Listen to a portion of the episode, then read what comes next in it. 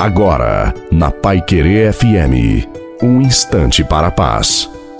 Uma boa noite a você, boa noite também à sua família. Coloque a água para ser abençoada no final da nossa reflexão.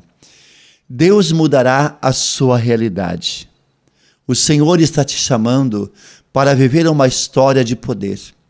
Toda vez que surgir alguma dificuldade, dê graças a Deus e ora, louva.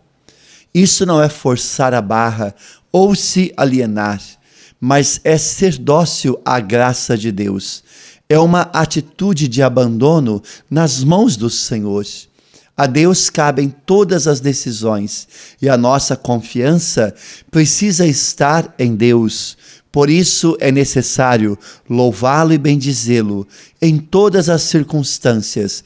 Comece também a enxergar as maravilhas do Senhor em sua vida, porque você foi uma pessoa resgatada, resgatado por Ele, porque Deus te ama imensamente.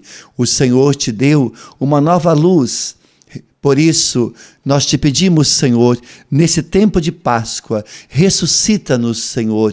Por isso, eu digo a você e te afirmo: Deus te ama com amor eterno.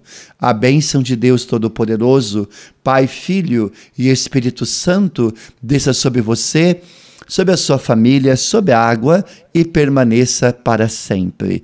Te desejo uma santa e feliz noite a você e a sua família. Fiquem com Deus.